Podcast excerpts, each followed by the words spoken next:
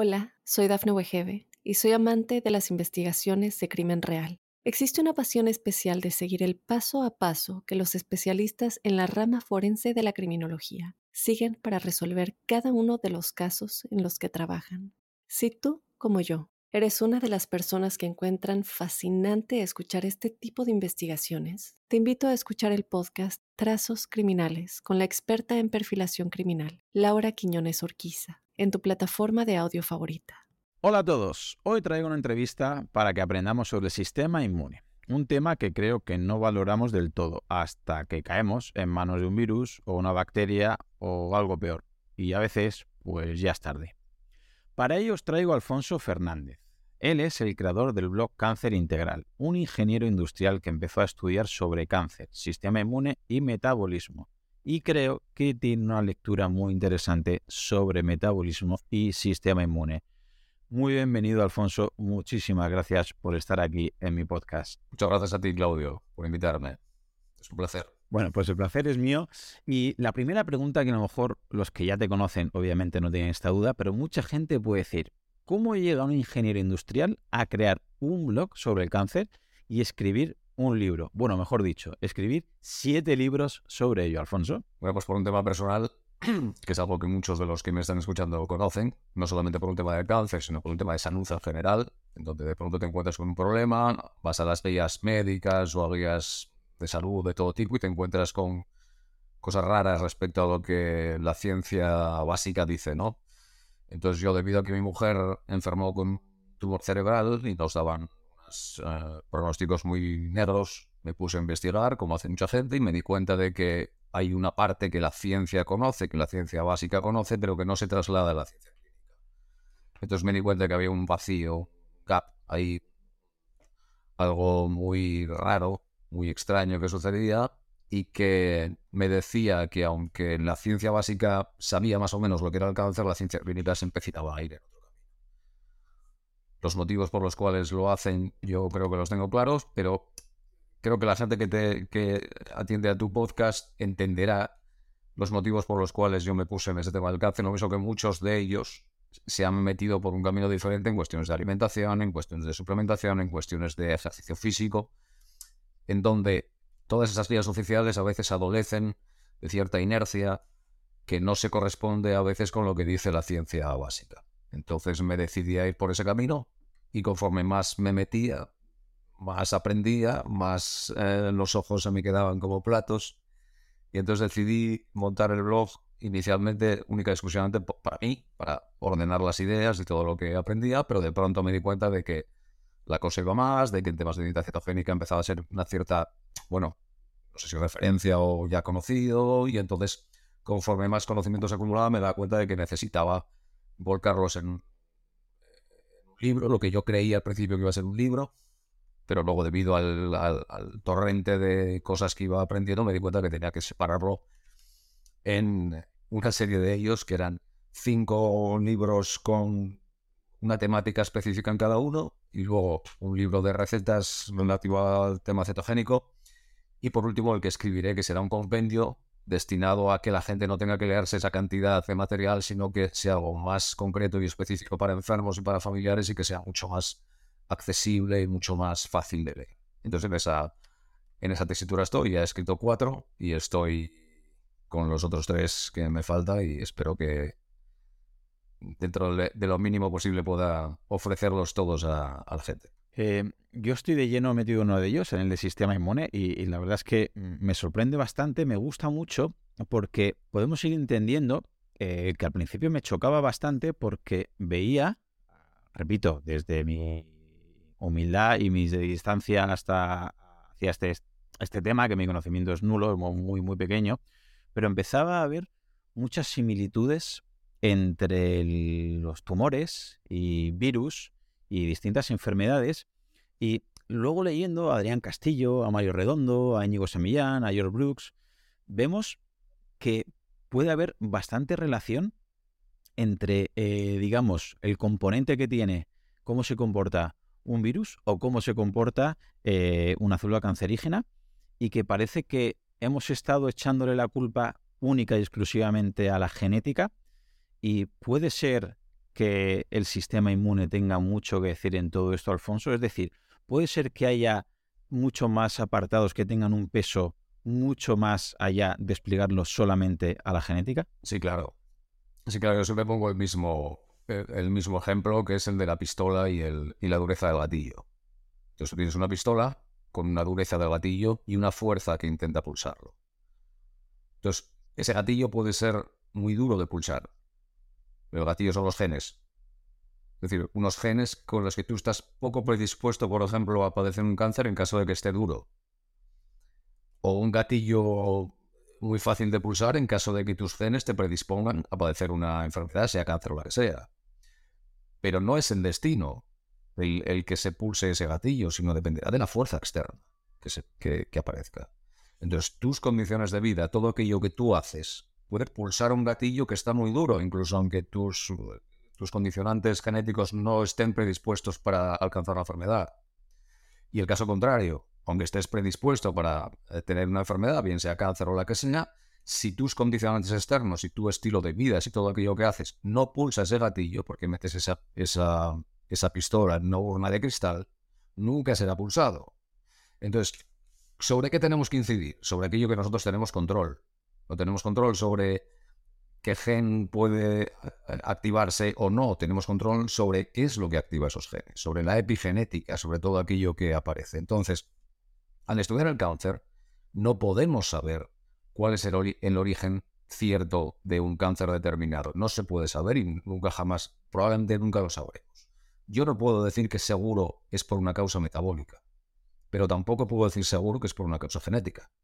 Ahora bien, una vez que un cáncer ya está establecido, una vez que ya aparece el cáncer, una vez que ya está ahí, sabemos que tiene unas características metabólicas que son las mismas para todos los cánceres, independientemente del órgano donde estén, y que por lo tanto son objetivos terapéuticos de primer orden.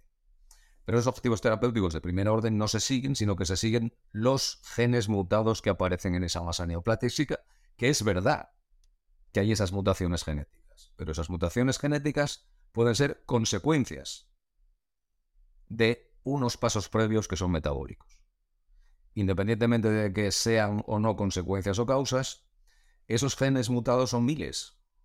Entonces, terapéuticamente sería una locura atender a esos miles de genes mutados. Entonces hay que ir un poco un paso atrás en la cadena de causalidad y ver cuáles son las características metabólicas que cumplen todos esos cánceres y ver cómo esos puntos de presión pueden ser pulsados con terapias, con moléculas, con acciones externas que le pongan palos en la rueda y que impiden que, que que avancen. Es en cuanto yo leí cuáles eran esas características metabólicas, me di cuenta de que había una pieza que faltaba. Algo que no se estaba trasladando a la práctica clínica.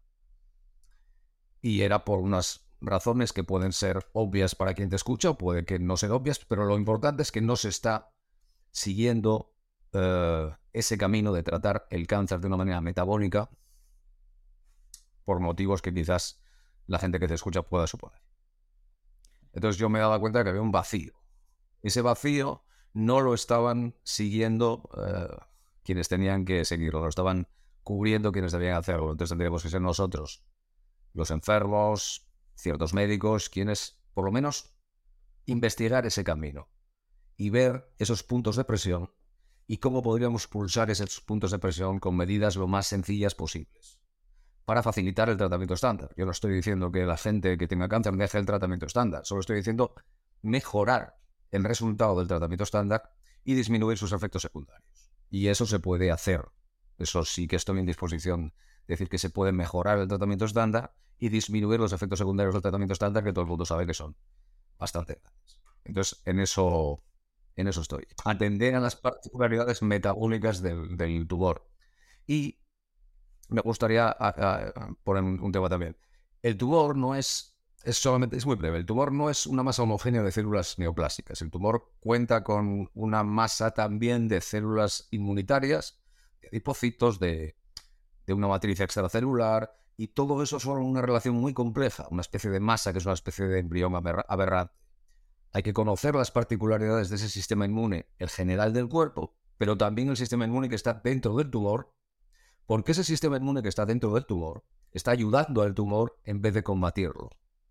tenemos que saber por qué. Entonces ahí entra el inmunometabolismo. El sistema inmune se comporta o se activa de una manera u otra en función de los factores de su entorno, de metabolitos, del hidrógeno, de, perdón, del oxígeno, de los combustibles metabólicos presentes, que lo activan de una manera o de otra. Y tiene dos, dos maneras de actuar el sistema inmune, haciendo un resumen muy apresurado y muy reduccionista, que es defenderse de amenazas, patógenos o de neoplasias, o reparar tejidos. De tal manera que o bien el sistema inmune se activa para combatir microbios o células que de pronto se convierten en cancerígenas, o bien se activa para reparar un tejido que ha sido dañado o un embrión que quiere crecer, que necesita crecer. Son dos maneras casi opuestas de, ver esa realidad eh, que hay eh, eh, al lado suyo. Si un sistema inmune recibe señales de que está dentro de algo que debe reparar, lo que hará será ayudar a reparar, a, poner nuevos vasos sanguíneos, a que la cosa crezca, porque realmente cree que está haciendo lo correcto. Y eso es lo que sucede dentro de esa masa tumoral, de ese microambiente. Nuestra labor, una de las labores es decirle, de alguna manera enviarle un mensajero y decirle, oye, te equivocas, no tienes que ayudar a esta masa de células, tienes que combatirla. Tienes que hacer una especie de reacción autoinmune y combatir esa masa tumoral. Entonces, ese es más o menos el panorama eh, para que la gente más o menos entienda dónde nos encontramos. Sí, vamos, prometedor y muy interesante. Y como dices, eh, vamos, e, es bastante evidente que estamos todavía en la lucha por conocer todo y que por lo menos tiene sentido eh, saber que las herramientas que normalmente a nivel metabólico podemos entender que puede ayudar a tratar este tipo de patologías también nos podría ayudar para prevenir tanto estas patologías como, eh, digamos, cualquier otro virus? Sí, nos podrían ayudar a mm, prevenir infecciones porque el comportamiento de una infección, cuando lo estudias, ese microambiente de la infección, es muy parecido a lo que sucede dentro de una neoplasia. Dentro de una infección sucede que hay una eh, necesidad perentoria de almacenar hierro, lo mismo que sucede dentro de una neoplasia. Eh, hay un efecto Warburg, que es que las células eh, captan enormes cantidades de glucosa, incluso en presencia de oxígeno, fermentan y hay un exceso de proliferación. Hay exceso de factores angiogénicos, es decir, de creación de nuevos vasos sanguíneos. Hay exceso de una serie de vías metabólicas como la vía de la pentosa fosfato, que coge material anabólico para poder crecer. Y por eso, muchas sustancias que son eh, antimicrobianas son también antitumorales. Antifúngicos, eh, algunos antibióticos. De hecho, muchas quimioterapias son antibióticas, son basadas en, antibióticos. Eh, y también antiparasitarios. Antiparasitarios que tienen efectividad antitumoral y que se han comprobado que es así. Debido a esas similitudes metabólicas. Pero luego, además, nos encontramos con unas correlaciones que por lo menos tenemos que atender, como el hecho de que la gente obesa tiene más probabilidades de padecer ciertos cánceres, de que la hipertensión es correlacionada con mayor probabilidad de padecer otros cánceres, de que la diabetes eh, nos hace exactamente lo mismo. Entonces, ese conjunto de problemas metabólicos pueden tener unas causas transversales, o por lo menos nos encontramos con que combatir uno nos permite combatir todos los demás. Y eso es muy interesante. Muy interesante para los pacientes que pueden encontrarse con acciones sencillas que hacer que le permitan librarse de golpe o por lo menos disminuir considerablemente el riesgo de padecer todas esas enfermedades y de que disminuya su probabilidad de padecer una infección grave, además de un, cáncer. Es decir, hablamos solamente, no solamente de prevención, sino de tratamiento. Claro, justo en ese punto es el que a mí más me hace ilusión entrevistarte porque era de qué manera podíamos converger acciones antimicrobianas y que también fueran antitumorales y sobre todo desde la profilaxis y tocando varios eh, puntos, varios hábitos que en tu libro lo escribe, lo, publicas, lo diseñas, lo explicas bastante bien y me haría ilusión que lo compartiéramos con, la audiencia porque a veces son cosas creo que bastante más sencillas de lo que puede parecer eh, desde fuera y con el objetivo de eh, poder instaurar buenos hábitos desde esa profilaxis, si podemos ayudar a prevenir o a retrasar o a mejorar nuestro sistema inmune, creo que estamos, vamos, miel sobre hojuelas y a veces son cosas muy sencillas como la primera que te quiero preguntar, una herramienta que es el tema de la nutrición. Eh, ¿nos, podría, ¿Nos resumir, grosso modo, qué aspectos eh, de la alimentación podrían favorecernos nuestro sistema inmune, podría prevenir de alguna manera siempre? Queremos huir de extremismos y que ningún oyente piense que si va a comer esto que vamos a decir, nunca se va a poner malo, nunca va a tener cáncer, porque luego hay tanto extremismo. Vale, entonces si como ajo o si tomo vitamina C de la verdura, nunca me... No, eh, la idea no es que digamos esas recetas, porque eso sería mentira, pero sí que es verdad que en nuestras manos quizás, sabiendo qué alimentos favorecen y qué alimentos perjudican, podemos tener en nuestra mano una herramienta que podría ayudar, ¿no? A ver, esto es, es un cálculo de probabilidades. Eh, es disminuir el riesgo de padecer ciertas dolencias. No estamos haciendo afirmaciones absolutas de que no vas a, padecer ninguna de estas enfermedades con seguridad. Lo que estamos diciendo es que hay ciertos hábitos que todo el mundo sabe que te van a liberar de obesidad, que pueden hacer que tengas menos probabilidad de padecer una diabetes, una hipertensión y también que te enfrentes mejor a las infecciones y que tengas menos probabilidad de padecer un cáncer o que puedas combatirlo mejor. Eso es puro sentido común. No estamos haciendo eh, afirmaciones extremas porque no es así la evidencia respecto al tema del cáncer o al tratamiento, donde más evidencia hay es en dieta cetogénica. Pero, pero, eh, lo que yo podría decir, lo, que yo podría decir, lo que creo que todo el mundo estaría de acuerdo es que la gente que coma aquello que sea coherente con tu latitud y con tu estación y que lo que comería tu bisabuelo o tu tatarabuelo hace 150 años. Es así de simple. Yo recomendaría que la gente evitase los azúcares simples, que podría evitar los cereales y todo aquello que fuera relativo a cereales, pero ni siquiera hay que ser tan extremo como eso. Puedes intentar comer todo aquello, repito, que comía tu bisabuelo hace 150 años. Eso implica acciones sencillas, que es, por ejemplo, evitar todos los ultraprocesados, evitar los aceites vegetales, vegetales me refiero a girasol, de algodón, de, no sé, no el aceite de oliva, evidentemente, que no es un aceite vegetal, es un aceite de fruto, que es el de, las aceitunas, la, oliva. Y, con esas dos acciones ya estás, siguiendo el principio de Pareto, estás quitándote por delante más o menos el 50% del riesgo. Y luego después ya podemos hablar y podemos ver qué es lo que podemos hacer. Que una persona de vez en cuando se coma un pastel, pues no va pasar nada porque se coma un pastel. No es plan de a la gente decirle, otra cosa es que ya parezca un cáncer o una enfermedad avanzada, pero no es plan de ponerse aquí eh, eh, talibano. Pero esas acciones sencillas son las que al final nos van a dar una serie de, de, mm, de golpe muchísimos beneficios. Y después, si una persona ya tiene una diabetes o una obesidad o está, si durante un tiempo baja el consumo de carbohidratos, durante un tiempo estoy diciendo, seguramente va a permitirle adquirir una flexibilidad metabólica. Pero en general, si una, gente, una persona vive en Asturias y está sano, yo no le voy a prohibir que se tome una fabada. Ni le voy a prohibir que tome legumbres como en muchos tipos de, de dietas. Si quieres seguir una dieta paleo, perfecto. Si te viene bien, perfecto. Pero es toda una cuestión de sentido común. Sentido común. Y lo único que puedo decir con seguridad es que come aquello que esté ligado a tu estación y a tu, y a tu latitud, al sitio donde vives. Que hoy en día es difícil de hacer, mm. porque hay tal mezcla y hay tanta capacidad de comer cosas de sitios diferentes que es muy difícil eh, seguir a rajatabla ese consejo, pero seguramente la gente entenderá por dónde estoy yendo.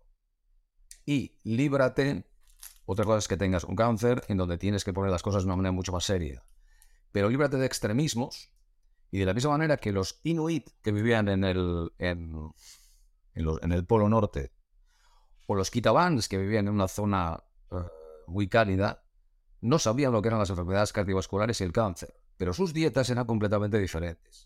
Los kitabans, eh, perdón, los, inuits, era una comida fundamentalmente grasa, con, mucho pescado, con mucha grasa, con mucha foca, con mucha carne, de vez en cuando comían algo de bayas, algo de algas, mientras que los kitabans tenían más de un 50% de su consumo de carbohidratos. los carbohidratos que no eran azúcar y pasteles, que eran vegetales y frutas que crecían en ese sitio. Y hay una coherencia en los sitios donde hay menos luz solar, cogían vitamina D de los alimentos, que eran más grasos. En los sitios donde eh, había menos, eh, más luz solar, podían comer muchos más carbohidratos. Y había una coherencia entre esos dos sitios. En los sitios más eh, cerca del, de latitudes frías, producían más cuerpos cetónicos y en las zonas donde son más cálidas debido a los carbohidratos, su intestino producía más ácidos grasos de cadena, de cadena corta, que son estructuralmente similares, y el cuerpo lo que hacía es conseguir metabolitos distintos según la latitud y los alimentos consumidos, pero que al final lo que hacen es prácticamente lo mismo, que es conseguir eh, un estado óptimo de salud. Entonces, al final lo que tenemos que tener en cuenta es que cuando hablan de dieta mediterránea, bueno, ¿qué dieta mediterránea? Bueno, pues aquella que más o menos durante siempre se ha comido en esa zona pescado, verdura, marisco, no sé, carne, cosas de sentido común, a fin de cuentas. No es tan complicado, no es tan complicado, no nos compliquemos.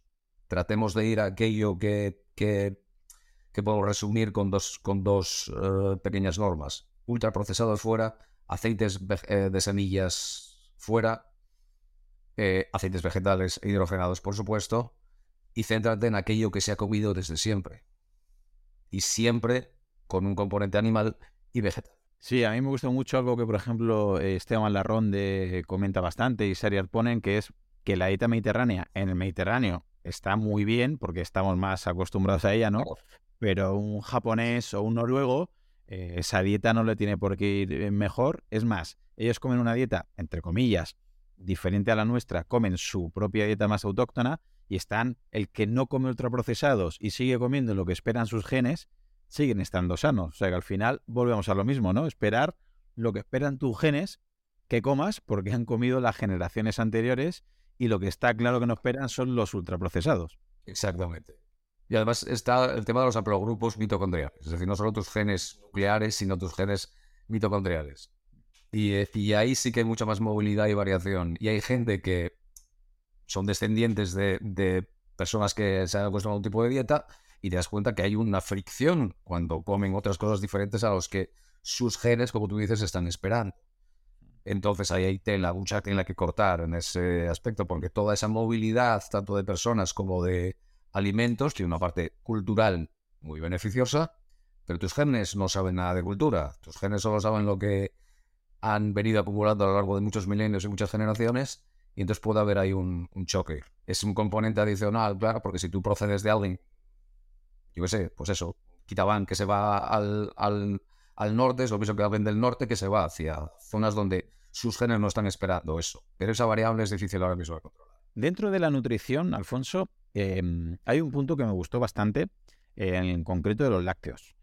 ¿Nos podrías decir qué papel eh, tiene la lactoferrina, el calostro, el suero o el kéfir en este sistema inmune para que lo podamos entender todos así grosso modo? Bueno, los lácteos es uno de los más eh, malentendidos eh, alimentos que ahora mismo que, existen. O sea, es una cosa increíble. Están los que te dicen que el lácteo sí en todo momento, cualquier lácteo, y los que te dicen lácteos no porque son malísimos.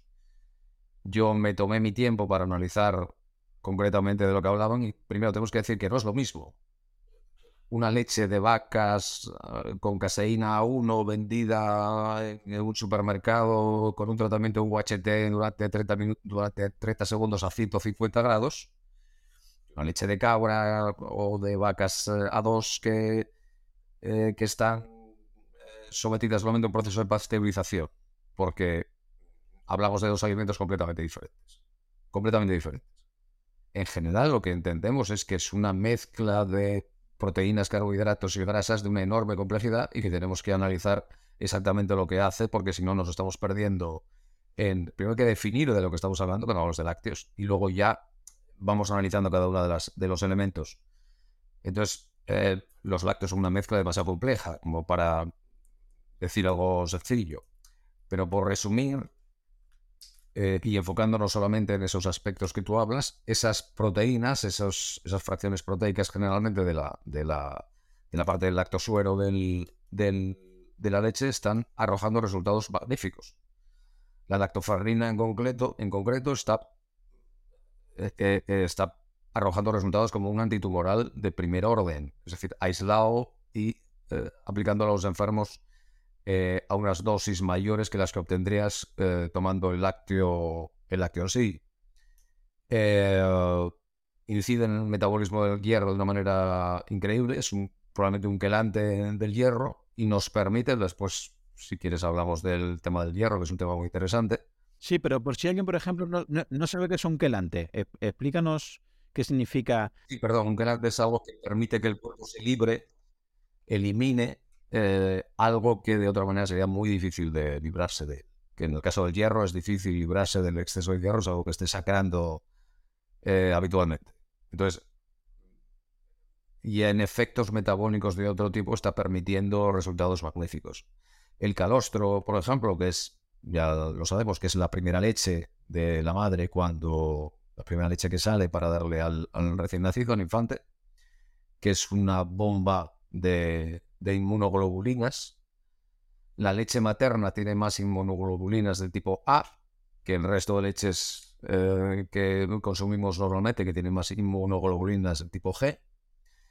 Y hay incluso em, proyectos como uno llamado Hamlet, que han descubierto que un tipo de, bueno, que un tipo de, proteína del lactosuero unido a un ácido oleico es un potente antitumoral que procede de la leche humana. La leche humana es un antitumoral impresionante.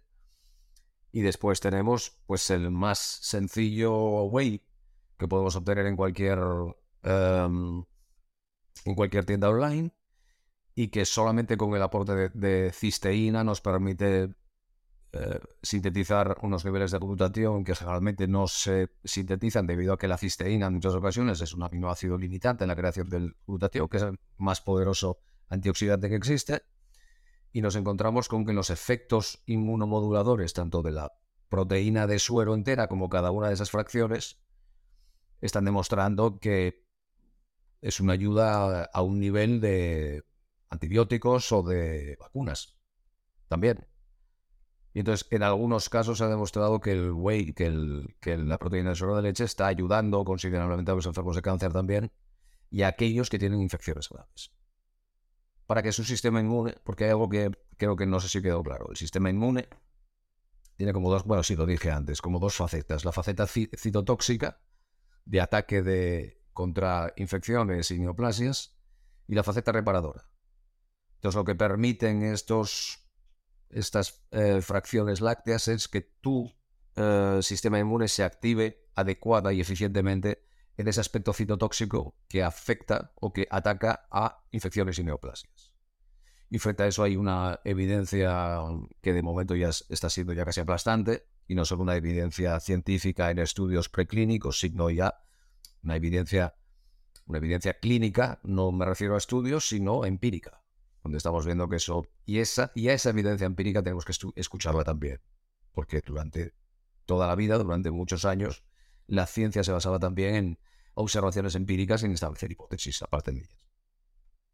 Los lácteos son, sin duda, yo, bueno, ya lo sabes que tengo un artículo muy extenso al respecto, porque estaba absolutamente harto de escuchar reduccionismos al respecto de los lácteos y quería analizarlos bien. Y en ese artículo creo que alcancé conclusiones eh, definitivas al respecto y yo sí que abogo por el uso de los lácteos.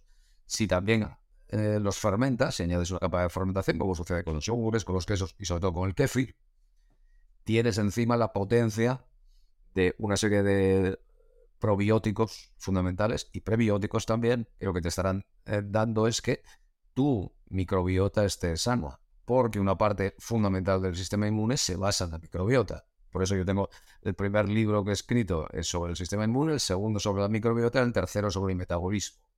Y en esos tres, en realidad, la división en esos libros es solamente una división analítica, para que nosotros podamos entender, porque el cuerpo no entiende de divisiones.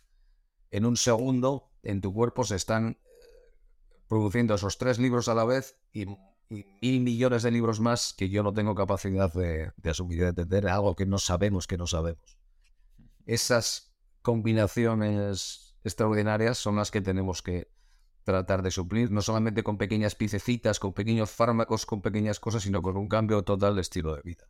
Que es lo que al final nos ha conducido a lo que somos como especie. Es algo muy curioso que es eh, los lácteos precisamente no paro casi a diario a escuchar los dos extremismos, que son malos, son antiinflamatorios, son procancerígenos y el otro que todos los lácteos son buenos, que cualquier lácteo, que lácteos vamos al fallo.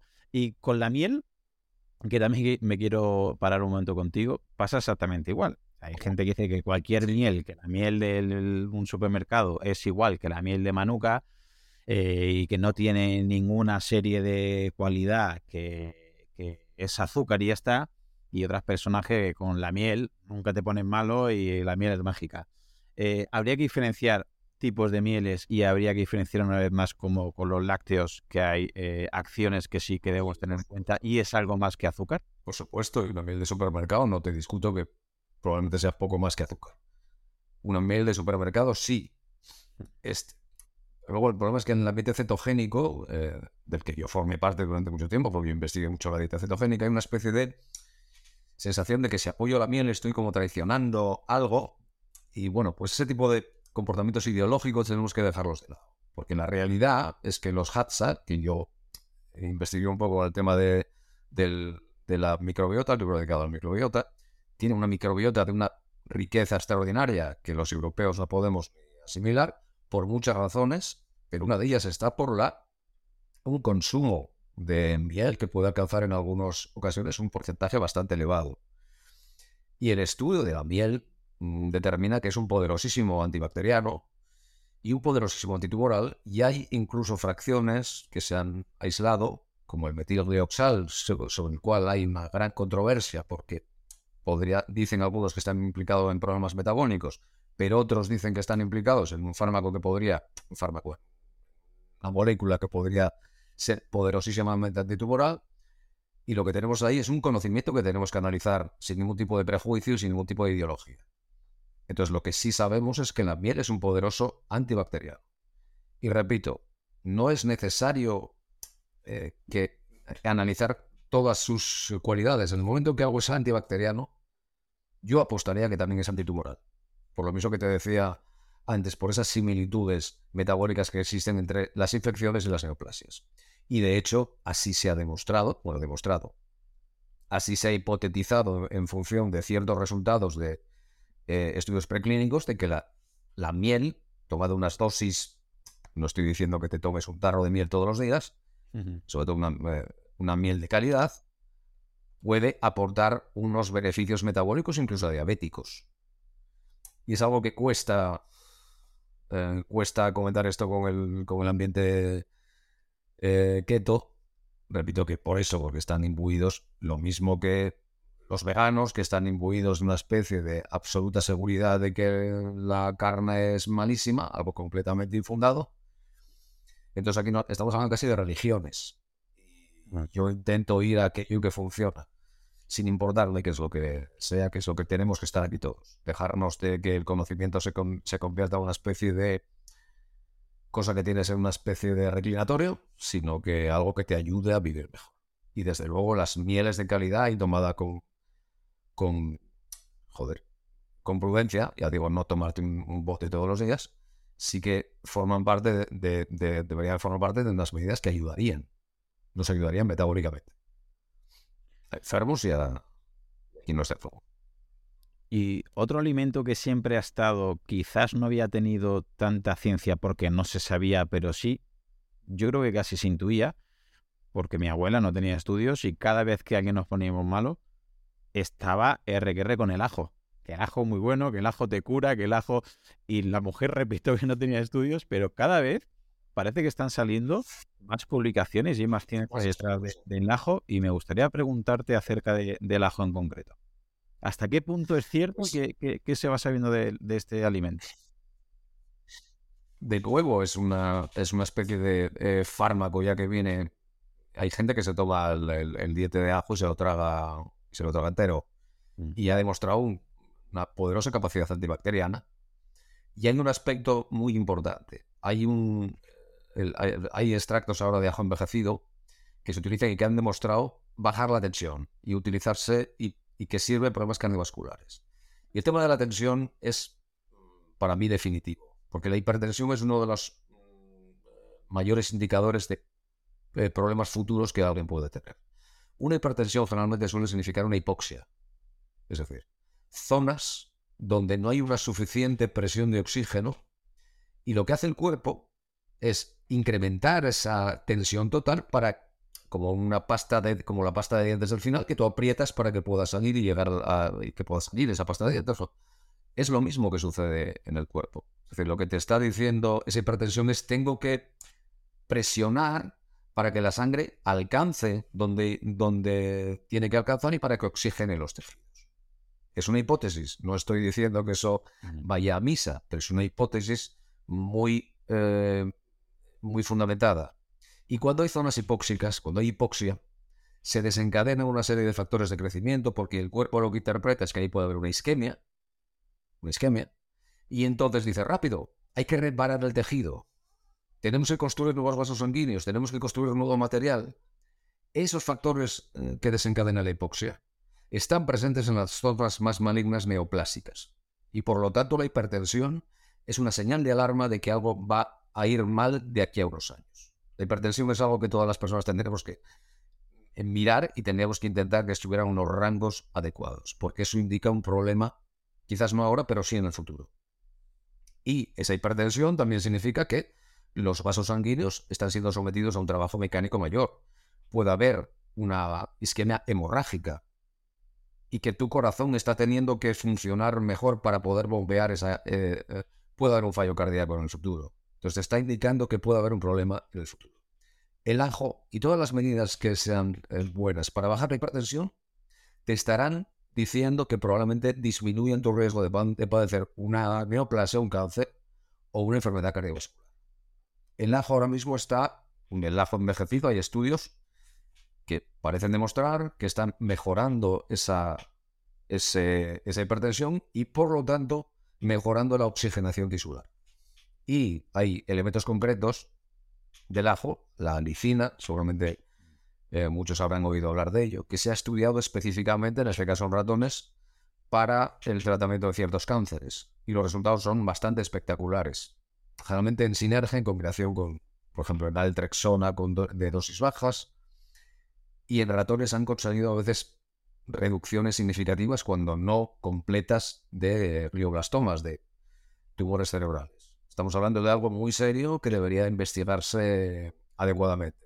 Y tomar ajo frecuentemente es una de las medidas que cualquier persona podría seguir, que no es una medida que por sí sola te vaya a solucionar la vida, eso tiene que quedar claro pero que añadido como un pequeño eslabón a otra serie de medidas, podían consistir, podían conseguir que tu salud mejorara eh, ostensiblemente. Son pequeñas cosas añadidas a una especie de escalera terapéutica en la que al final lo que obtienes es pues, una maximización de tu salud.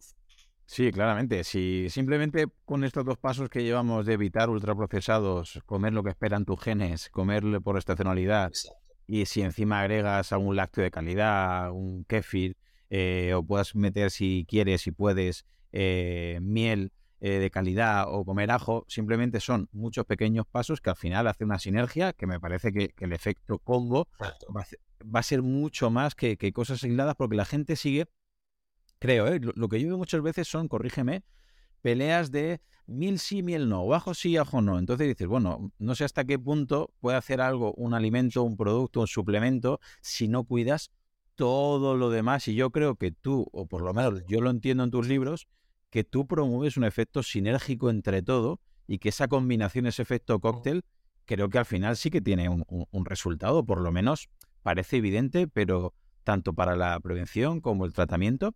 Y otro de los puntos que, que, que, que apuntas tú es respecto al ayuno, que una vez más volvemos a los extremismos. Podemos ver cómo hay gente en redes sociales que promueve que con el ayuno te curas de todo y que es mágico y que incluso mejora tu rendimiento, hagas lo que hagas y que no comas en una semana. Y luego los haters del ayuno, que es lo más contraproducente, que te fomentan problemas de conducta alimentaria y que te genera caquexia y que pierdes masa muscular. ¿Qué nos puedes decir tú respecto al ayuno y al sistema inmune, Alfonso? Pues que hace unos años los que abogábamos por el ayuno éramos literalmente linchados en redes, bueno, por esto y por muchas cosas. Y ahora, evidentemente, ya empieza la realidad a darles un sopapo. no hay nada mágico, primero. No hay balas mágicas. Las, las, la, la magia no existe. Si tú te dedicas a comer porquería y luego haces un ayuno, pues bueno, estás dando unos pasos adelante, unos pasos atrás, y mm, bueno, puede ayudarte, pero lo que tienes que tener en cuenta es que las cosas hay que hacerlas con cierta cabeza y cierto sentido. La, necesidad de la autofagia para que el cuerpo se renueve, por decirlo de alguna manera, es, es una necesidad real. Y el ayuno intermitente de más de 14 horas al día, todos los días, no ha matado a nadie. A condición de que luego hagas las cosas bien, evidentemente. Y un ayudo, una persona que esté dispuesto a soportarlo, y para eso tienes que estar mentalmente dispuesto, porque Vivimos en una sociedad donde todo lo que sea un esfuerzo está considerado casi como que te va a producir un trauma. Un ayuno de más de tres días te produce literalmente un reset a tu sistema inmune. Literalmente. No estoy diciendo que todo el mundo deba hacer un ayuno de tres días de vez en cuando. No estoy diciendo eso. Estoy diciendo que si alguien puede hacerlo, sí que puede eh, ofrecerle magníficos beneficios. Y no solo tres días, sino muchos más. El hombre que más tiempo ha estado sin comer era alguien con una obesidad mórbida que estuvo creo que más de un año sin comer. Entonces, se puede estar. El problema es, más problema es los mensajes que te, dices, que te dicen que tienes que comer cada dos horas o si no te mueres. Eso sí que son contraproducentes, porque no es cierto. Lo sabemos perfectamente. Y está el delicado tema del cáncer. Eh, claro, te viene un enfermo caquéctico o con caquexia y evidentemente hay que saber exactamente lo que se hace para que esa persona pueda aprovechar los, las ventajas del ayuno. Incluso en ese caso, incluso en ese caso, ojo, pero eh, sabiendo que estamos jugando con un material, con algo muy difícil de, asumir. Pero la caquexia no se soluciona comiendo más, simplemente. Como he, escuchado a muchos, eh, es que es absurdo comer más. ¿Cómo que comer más? Incrementar tu panículo adiposo es fácil, lo hace cualquiera. La cuestión es que no disminuya o que aumente tu, masa muscular. Y ese es un animal diferente que es lo que le sucede a los pacientes caquécticos, que pierden masa muscular y la masa muscular es un poderoso eh, órgano eh, metabólico, es un poderoso regulador endocrino.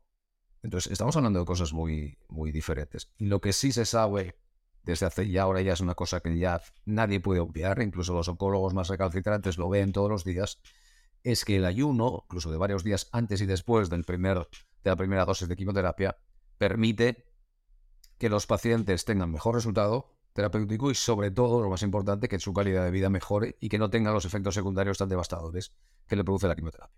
No estamos diciendo nada extraño si decimos que la quimioterapia es produce efectos secundarios a veces muy graves. Entonces, es una herramienta que nos está ayudando. Además, ya sabemos un poco la explicación de por qué es respecto a ese desequilibrio redox que tienen los pacientes, que sus, órganos están desequilibrados hacia la oxidación, pero el tumor produce antioxidantes, está tan campante y entonces muchas veces tienes que dejar de dar un tratamiento, no porque, pues porque el cuerpo no lo puede soportar. Entonces cuando le cambias ese desequilibrio, haces que los órganos eh, sanos incremente su producción de antioxidantes, pero sea el tumor el que se encuentre con problemas para hacer lo mismo, la patata caliente se la pasamos al tumor. Y entonces esa quimioterapia podrá ser aplicada más veces sin que el cuerpo sano se resienta y por lo tanto tiene más probabilidades de tener encima más eh, efectos terapéuticos. Esto es muy sencillo de, de entender. Fisiológicamente se puede hacer la justificación sin ningún problema. Hace tiempo la gente no lo entendía. No lo entendía y te decían de todo pero ya hay oncólogos, incluso aquellos, ya digo, más recalcitrantes, que lo están viendo por sus propios medios y ya empiezan a decir. La dieta cetogénica te ayuda también a entrar en cetosis y a conseguir eh, los mismos efectos de asimétricos de que el tumor produzca menos antioxidantes y lo produzcan más los órganos sanos. Y eso es lo que permite que los pacientes estén afrontando los tratamientos con mucha mayor calidad de vida. Que eso es lo que me, gustaría dejar claro, no es tanto incrementar la cantidad de vida, que también, incluso casos donde ha habido casos de remisiones, lo digo así clarísimamente, sino incrementar su calidad de vida, que es lo más importante. No me importa tanto vivir hasta los 100 años como que quiero vivir bien hasta el día que me muera. Que son cosas que la gente tendría que tener más claras. Quiero tener calidad de vida, aunque me muera con 70. Pero quiero tener calidad de vida, que es lo más importante. No quiero arrastrarme los últimos 20 o 30 años de vida en un constante dolor, sin vivir o, sin poder moverme. Eso es algo fundamental. Y en pacientes de cáncer es igual. La calidad de vida es lo, más importante. Em, en respecto al ayuno, sí que es verdad que, por ejemplo, eh, hay gente que todavía mm, al principio le llamaba un poquito la atención, pero es verdad que, por ejemplo, autores como David Sinclair o Walter Longo están escribiendo bastante, están publicando acerca de incluso beneficios para la longevidad, calidad de vida, esperanza de vida, que todavía obviamente está en borrador en tesitura. Y una vez más, la gente vuelve a criticar que si se hace la fasting mimicking diet, es decir, una dieta que simula el ayuno, o que luego están comiendo muy poco, se pierde masa muscular, se pierde masa ósea, pero volvemos a repetir lo mismo.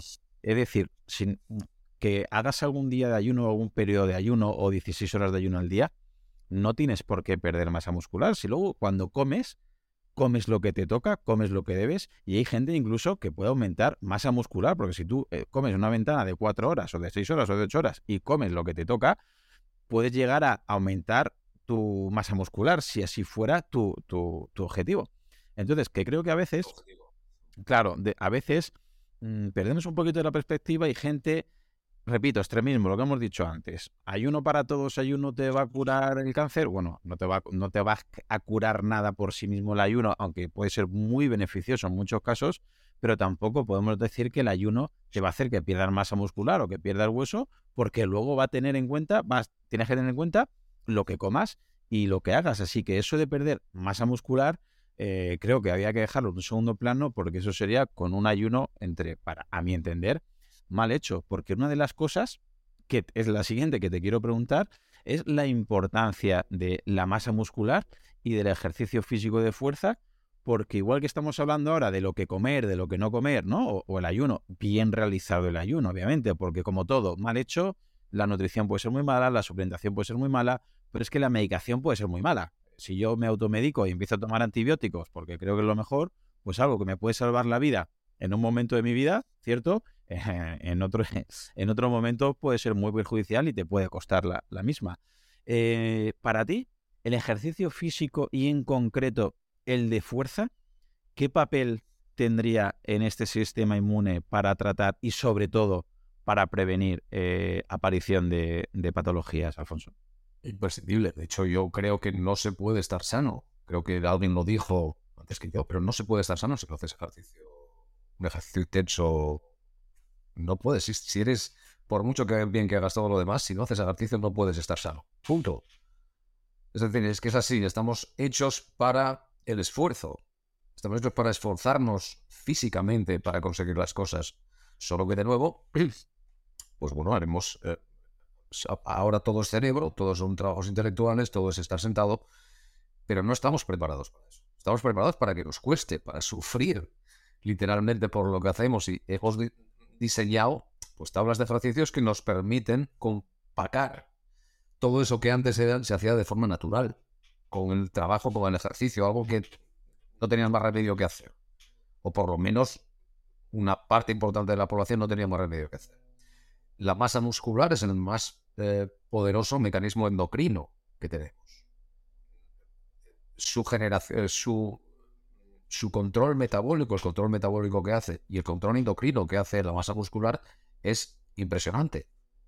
Y cuando alguien tiene cáncer, lamento volver otra vez a hablar del cáncer, pero vamos a extrapolar, porque al, al, entender que ayuda para algo como, tan concreto como el cáncer, entendemos que ayuda para todo lo demás y que sobre todo ayuda a prevenir la aparición del cáncer. Ahora mismo, eh, no era como hace 10 años, 10 años de nuevo, no solo hablar de ayuno, sino que hablar de ejercicio físico de fuerza para los pacientes era casi como si estuvieras eh, llamándolos de todo, jovencitos, tú les estás diciendo ejercicio de fuerza, ¿para qué? Que caminen poco, que no se preocupen, que estén tranquilos y tal. Y ahora ya hay profesionales como Mario Redondo, quizá como tú también, que estáis ayudando en ese tema y que están viendo los increíbles beneficios a los pacientes de cáncer que tiene eh, el ejercicio de fuerza. Y como todo, evidentemente, en este caso no es un one size fits all, es decir, el ejercicio de fuerza y de potencia también, que es muy importante, dependerá de las condiciones físicas de esa persona, de su edad, de la fuerza que presente, y entonces tienes que adaptarlo a, a, esas condiciones físicas que tienen esas personas. Y por eso es tan importante ahora, y yo siempre lo recalco, que esas personas se pongan en manos, en ese caso sí, de profesionales actualizados que les ayuden con los partidos de fuerza. Pero el mantenimiento de la masa muscular es literalmente una cuestión de vida o muerte. Es decir, la sarcopenia, no solo la pérdida de masa muscular, sino la pérdida de fuerza, correlaciona significativamente con mayor morbilidad y mortalidad. Y eso da igual por todas las causas, no solamente en enfermos de cáncer. Mantener una saludable masa muscular es una cuestión literal de vida o muerte. Es decir, si quieres vivir más, pero sobre todo si quieres vivir mejor, necesitas un mantenimiento de esa masa muscular, seas hombre, seas mujer, seas quien seas. Y no hay mejor manera de hacerlo que ejercicios de fuerza y potencia. Y está muy bien los ejercicios cardiovasculares de toda la vida, los ejercicios de correr y de que si corro y no sé qué, todo lo que tú quieras. Pero que no se te olviden, y no estoy diciendo que no sean buenos los ejercicios eh, cardiovasculares o de resistencia en absoluto, pero tienes que complementarlo y siempre tienes que tener en cuenta eh, el tema de hacer ejercicios de fuerza. Algo que no está en el... Es como que si te vas a un gimnasio solamente es para querer ponerte cachas y... Mm. Es como que hasta hace poco tiempo era un signo de, no sé si hasta hace poco tiempo, no, hace, hace 10 años era prácticamente solamente los imbéciles iban a... Había gente que era demasiado intelectual para meterse en un gimnasio. Cuando siempre, toda la vida, eh, pues bueno, los guerreros eran también poetas no sé cómo explicarlo, la parte intelectual y la parte física no estaban desligadas, porque no podían desligarse. Yo soy mi cuerpo y por lo tanto tengo que cuidarlo, porque a veces estoy cuidando mi mente. La relación entre una buena forma física y una mejor capacidad cognitiva es también como no podía ser de, otra manera, porque el cuerpo no está limitado en compartimentos estancos, no son islas eh, que una la trata un médico y otra la trata otro médico sino que están todas combinadas y relacionadas y todo tiene una relación y un sentido global e integral. Entonces, hacer ejercicio físico desde mi punto de vista debería ser algo que todos entendiéramos como obligatorio desde que somos unos niños para poder estar sanos, porque si no, no vas a estar sano, no puedes estar sano. Sí, desde luego. Eh, Ramón y Cajal ya por lo menos lo, intuía hace muchísimo tiempo y ya fue, eh, ¿no? Hay, anotaciones que ya él se dedicaba a levantar, a levantar. Que, que luego, por ejemplo, que, ya lo demuestra la ciencia, que a veces se puede incluso eh, decir que células cancerígenas o, virus y por otro lado el músculo luchan por, por sustratos como glutamina, glucosa, hierro, lactato, compiten. Entonces, claro, ahí podemos entender que si tú tienes una musculatura que no tiene por qué ser estar súper cachas o ser culturista, sino tener una musculatura funcional, que sepas entrenar fuerte y que tu musculatura sepa comerse esos sustratos, claro, podemos intuir, aunque no seamos científicos, que le estás privando, digamos, a esos virus malos, ¿no? A esas células cancerígenas de ese alimento, con lo cual ya tenemos una ventaja en este sistema inmune, ¿no? Sí, eh, ya habría muchísimo que hablar muchísimo. En el propio, en el propio microambiente, las células eh, tumorales y las células del sistema inmune compiten por, por los recursos, están ahí luchando entre ellos y debido a eso hay una activación del sistema inmune en un sentido o en otro. Y con el cuerpo en su totalidad sucede lo mismo. E, el, a mí me fastidia mucho cuando se trata una masa neoplásica como si fuera un fin en sí mismo. Esa masa neoplásica está dentro de un cuerpo. Esa masa neoplásica se nutre debido a lo que el cuerpo le da. Entonces lo que tú tienes que hacer es saber qué es lo que le interesa obtener a esa masa neoplásica para no dárselo. Y hay muchas maneras de no dárselo. Una es que lo que tú comas le impida que ese tumor coma lo que quiere, porque sabemos, por ejemplo, que necesita unas 200, 300, 400 veces más glucosa que un, eh, que un órgano normal no proliferativo, coño, pues no vamos a darle esa cosa, vamos a hacer lo posible para descender los niveles de glucosa porque sabemos que el resto del cuerpo necesita poca y con la poca gluconeogénesis, ¿qué tal? La puede obtener.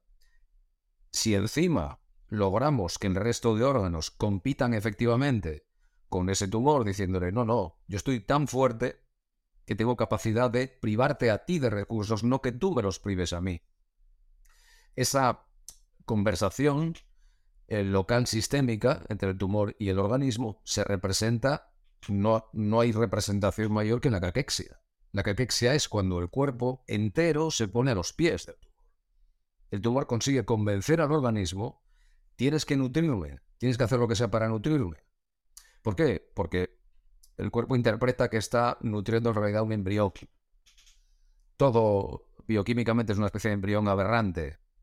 Y entonces lo que le está diciendo es, nútreme a mí porque yo soy más importante. Y lo que consigues es un efecto paradójico, es que el huésped muere también, muchas veces. Lo que tengo que hacer es fortalecer el cuerpo sano. Y por eso en muchas ocasiones esa obsesión militar por enfocarse única y exclusivamente en las masas neoplásicas pierde de vista algo fundamental, que es su entorno, dónde está inscrito ese tumor. Ese tumor está inscrito en un paisaje y lo que tenemos que lograr es una especie de Stalingrado, siempre digo lo mismo las tropas nazis tenían una gran potencia en Stalingrado, pero vino el invierno ruso. Entonces la cosa es que tu organismo sea una especie de invierno ruso para el tumor. No te voy a dar lo que quieres, te voy a cortar las vías de suministro. Tú podrás ser muy fuerte militarmente, y yo te voy a atacar militarmente, pero hay algo peor, que es que no puedes comer. Te voy a cortar aquello con lo que comes y te vas a quedar famélico, y por lo tanto mis disparos van a ser aún más efectivos una vez que logro debilitarte de la manera que sea.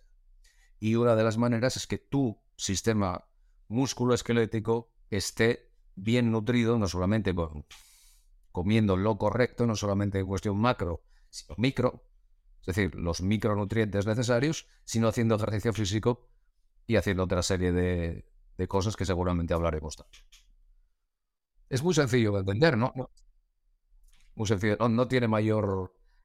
Si quieres atacar realmente el, cáncer, coño, no te centres solamente en pegar tiros, céntrate en una estrategia militar global que es el terreno y cómo ese terreno puede colaborar a mis acciones militares, no por algo más difícil. Sí, y que el cuerpo de alguna manera sepa, ¿no? Eh, a qué suministrar y a qué no suministrar, eh, digamos, con la energía.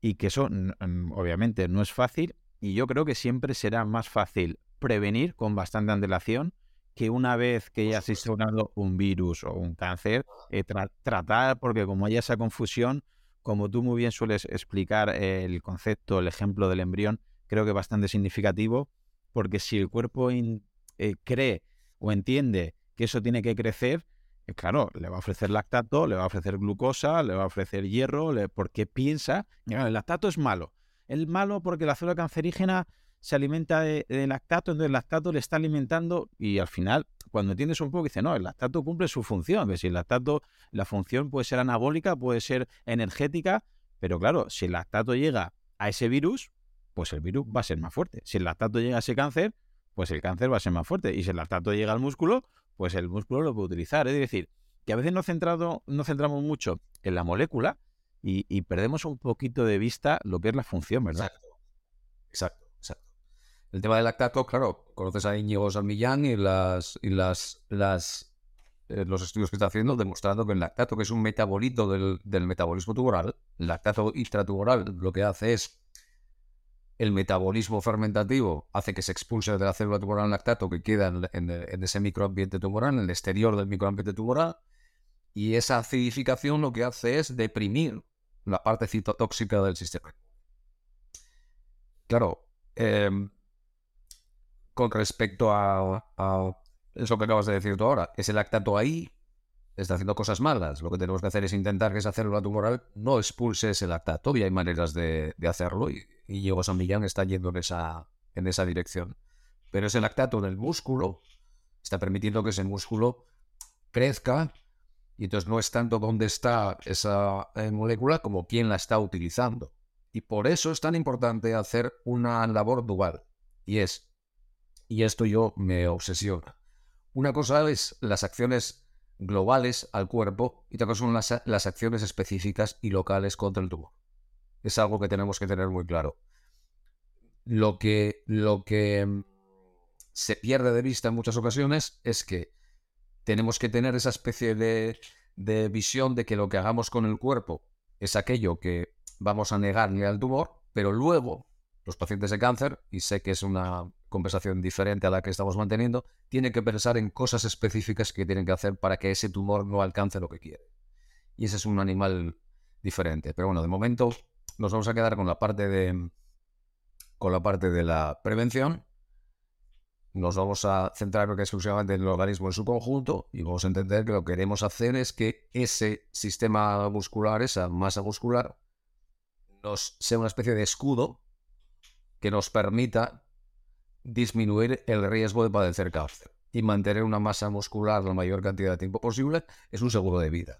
No solamente respecto al cáncer, sino a muchas enfermedades metabólicas, hipertensión, respecto a diabetes y respecto a infecciones también. Eso está clarísimo. Pues ya de momento hemos comido alimentos de calidad, hemos evitado ultraprocesados, hemos tomado algún lácteo de calidad, ajo, miel, ¿no? De, de, de manuka, por ejemplo. Hemos ayunado los que quieran, los que les gusten unas horas, 12 horas, 14, 16, algunos algún día. Hemos entrenado fuerza. Y ahora quiero que tomemos el sol y que nos digas por qué es importante, porque volvemos a otro extremismo. El sol, huir del sol. Yo tengo alumnos que me, mm, me dan anotaciones de los padres que mi hijo no esté mucho al sol en el recreo porque el sol es malo. Claro, entonces hay, hay momentos que creo que estamos todavía confundiendo, como siempre, el exceso con un beneficio, con un problema. ¿Qué nos puedes decir por qué el sol sería en este caso bueno para el sistema inmune? por, en primer lugar, porque eh, sin el sol no estaríamos aquí, porque somos humanos respecto al sol, porque, porque llevamos eh, sintiendo eh, los ciclos de noche y día toda nuestra existencia y porque todo gira en torno a eso. Es realmente hay que la labor de derribo cognitivo que se ha venido haciendo durante unas décadas es realmente fascinante. O sea, realmente tener miedo a lo que nos provee la vida. Es una cosa que a mí me deja completamente... me deja loco. Lo han conseguido. Han conseguido que aquello que realmente nos está dando eh, la vida nos produzca esta sensación, pero llevándolo al extremo. Es como, es como si como un martillo te puede abrir la cabeza, lo que tienes que hacer es no utilizar martillos. Bueno, lo que hay que hacer es utilizar martillos, pero bien. Es decir, si tú tienes una piel, si estamos toda nuestra vida metidos en un cubículo y lo que hacemos es nos vamos una semana a Canarias a chicharrarnos, evidentemente nos quemamos. Y pueden producirse evidentemente algunos carcinomas debido a esa exposición pero no la evidencia demuestra que generalmente esas quemazones no desembocan en, tumores eh, agresivos. Lo que desemboca en tumores agresivos es la falta de vitamina D.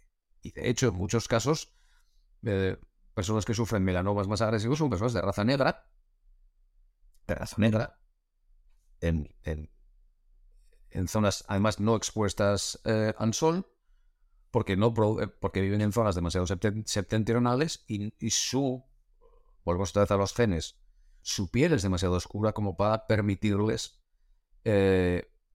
producir niveles significativos de vitamina D, porque no están en el sitio donde se les espera. sus ancestros estaban en sitios donde había una cantidad de radiación solar enorme. Y te encuentras con esa paradoja. ¿Cómo es posible que personas de raza negra, que supuestamente deberían resistir mejor el embate del sol sean los que tienen melanomas a veces más graves? Pues porque no es sol lo que le está produciendo eso, es todo lo contrario. Realmente es la deficiencia de vitamina D y otras cosas, no solamente eso, lo que nos está produciendo los enormes problemas que tenemos ahora mismo. Que es un déficit, em, un déficit generalizado de vitamina D.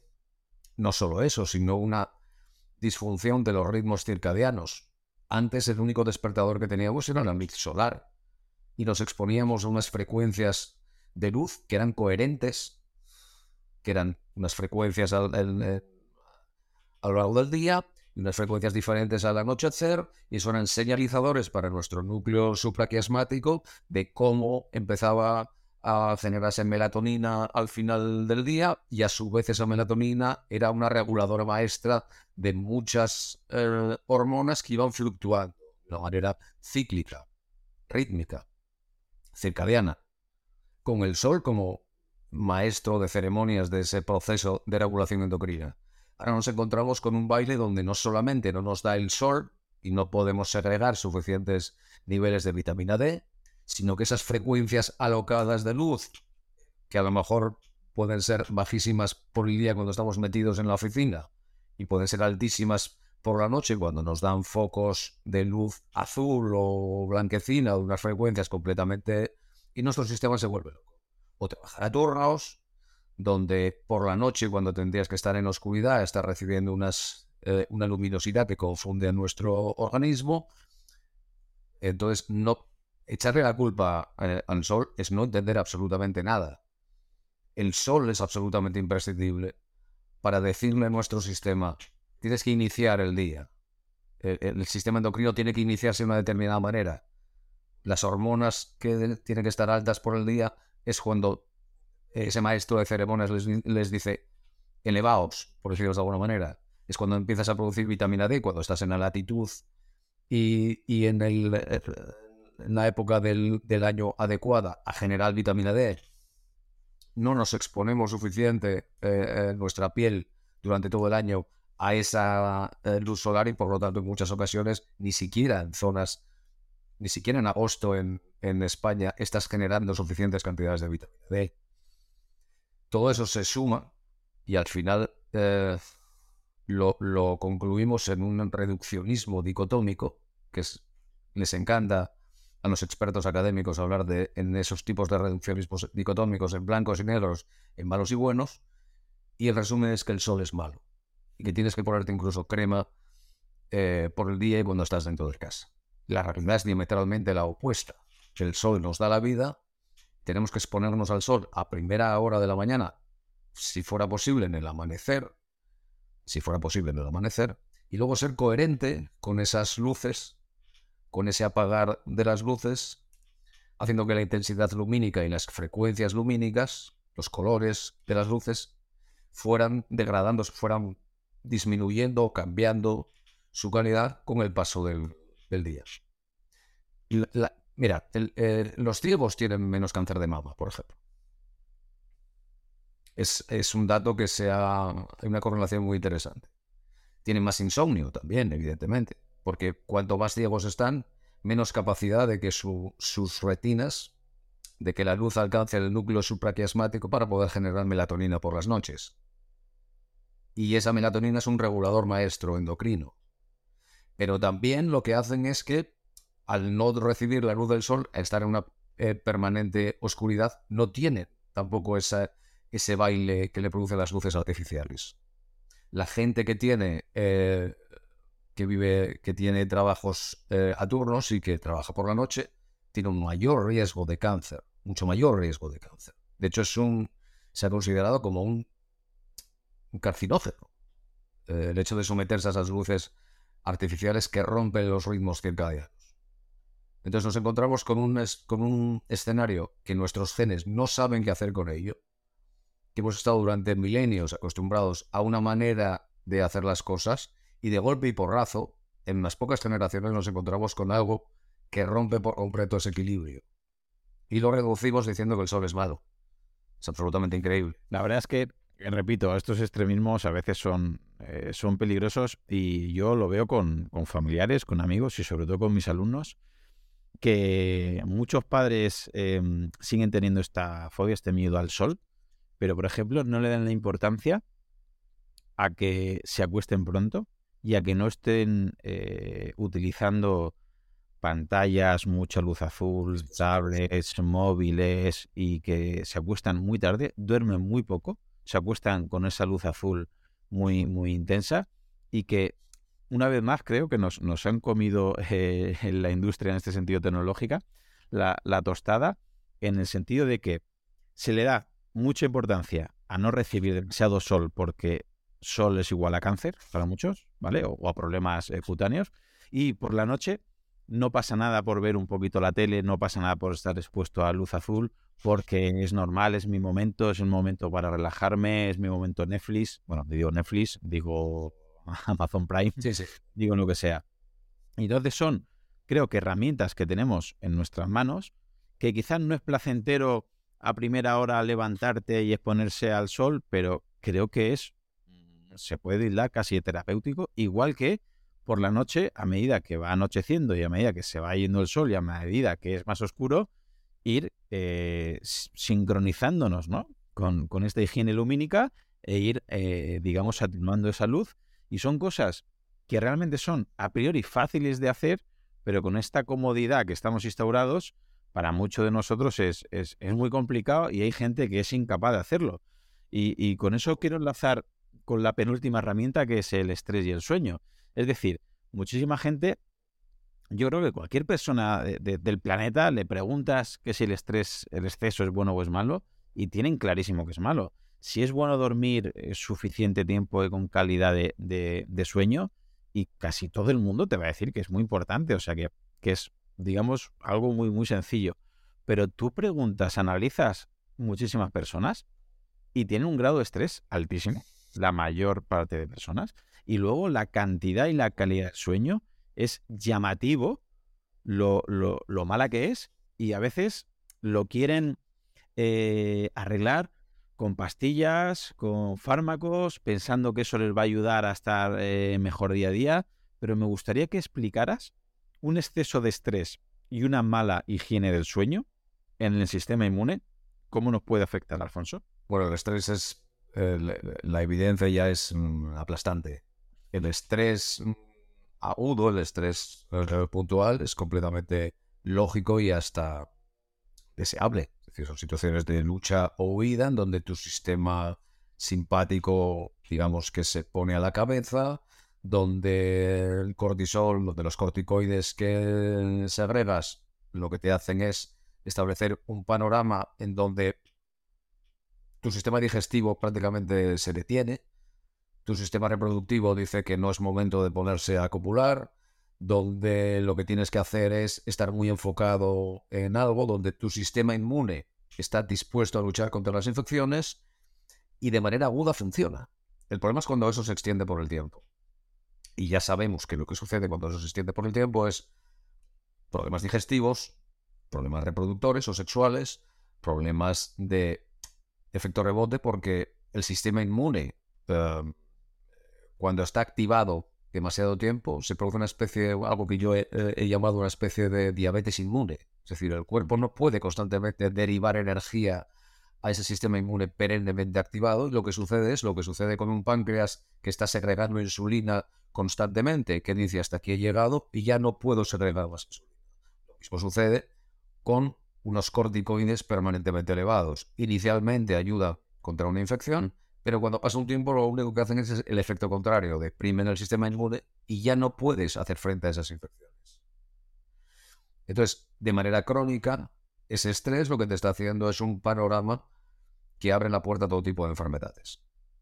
Eso está perfectamente estudiado. Y en este punto me gustaría resaltar que lo que te hace en muchas ocasiones es... Em, hay una némesis de, los andrógenos que no es los estrógenos. De hecho, un hombre, mujer también, tiene que tener un balance adecuado de andrógenos y estrógenos para mantener una salud metabólica y sexual adecuada.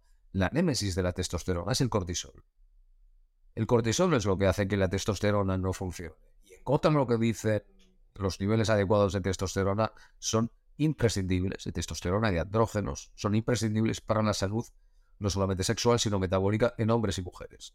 Y por eso el cortisol produce alteraciones sexuales, alteraciones endocrinas en general, y es muy importante para el control del cortisol también que tu intestino esté en buenas condiciones. Es algo que la gente no, no entiende.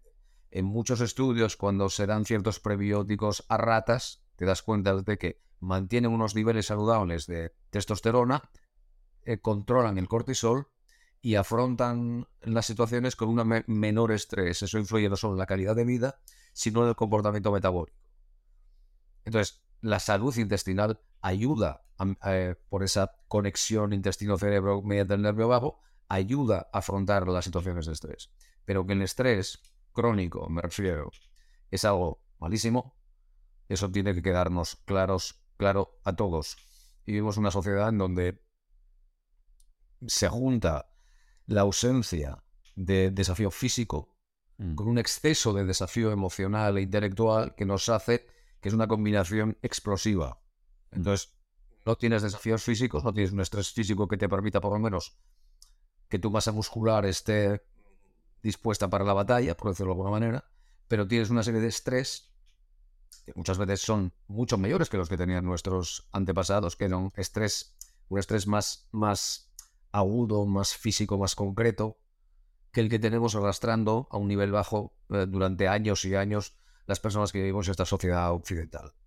Entonces, cualquier cosa que te ayude a combatir ese estrés, ya sea de una manera, de una manera eh, física, con tus niveles, lo hablamos después si quieres, de magnesio, con tus niveles de taurina, con tus niveles de... con que tu em, eh, intestino esté en buenas condiciones y la microbiota que vive en él, acciones como mindfulness, acciones como relajarte, acciones como hacer ganchillo, no tengo ni idea lo que, lo que una persona le guste, librarte de relaciones tóxicas, todo eso va a contribuir, es otro peldaño más para que tu salud metabólica sea buena y para que puedas eh, contrarrestar tanto infecciones como neoplasias. Y en este punto hay algo que a la gente no le gusta escuchar. Pero multitud de historias de pacientes de cáncer que lo que te cuentan son... Eh, no te voy a decir que los pacientes de cáncer tienen un tipo de personalidad, como ya se ha dicho muchas veces. No te estoy diciendo que sea seguro que una personalidad te conduzca a un cáncer, pero es muy habitual que los pacientes de cáncer sean personas que con un pasado emocional complejo, personas que personas que tragan esto que estoy diciendo es una hipótesis, esto no estoy no estoy, pero creo que todavía podemos establecer hipótesis sin que nos linchen o nos quemen en la hoguera. Mm. Personas que tragan, personas que están constantemente eh, no pudiendo gestionar esas esas esas emociones tan intensas que tienen y que a veces salen por algún lado, o que la sensación que uno tiene es que salen por algún lado. Entonces la gestión de las emociones, no solamente en cuestiones de estrés, es muy importante. Y algo que hoy en día eh, creo que tampoco sabemos hacer. Me da la sensación. Si nos enfocamos en solamente en el estrés, es algo que cualquier persona debería considerar.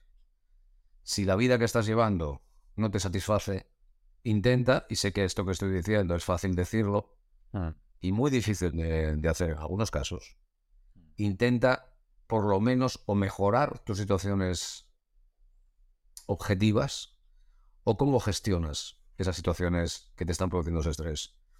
Porque es algo que a la larga te va a pasar factura sí o sí.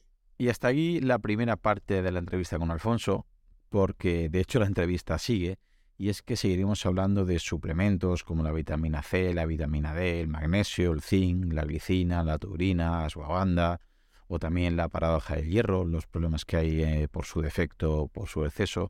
Pero como la entrevista ya se nos hacía demasiado larga, he decidido cortar la entrevista en este punto para que podamos seguir con la segunda parte la semana que viene. Así que espero que te haya gustado esta primera parte de la entrevista y te espero la semana que viene con la siguiente entrega. Solamente agregar que si te ha gustado, la manera de agradecérmelo es que lo compartas con algún amigo, algún familiar, tu grupeta de entrenamiento o algún compañero. Si ves interesante el contenido y quieres escuchar los próximos episodios, suscríbete en tu reproductor de podcast habitual. También recordarte que me puedes encontrar en Instagram, Facebook y sobre todo YouTube, Twitter o en mi blog, profe Claudio Nieto, donde intento compartir información que creo interesante aclarar y divulgar.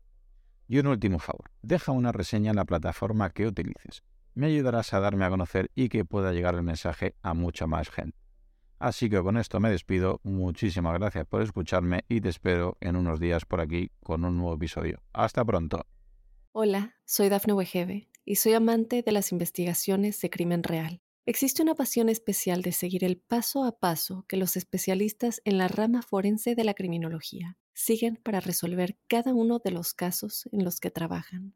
Si tú, como yo, ¿Eres una de las personas que encuentran fascinante escuchar este tipo de investigaciones? Te invito a escuchar el podcast Trazos Criminales con la experta en perfilación criminal, Laura Quiñones Orquiza, en tu plataforma de audio favorita.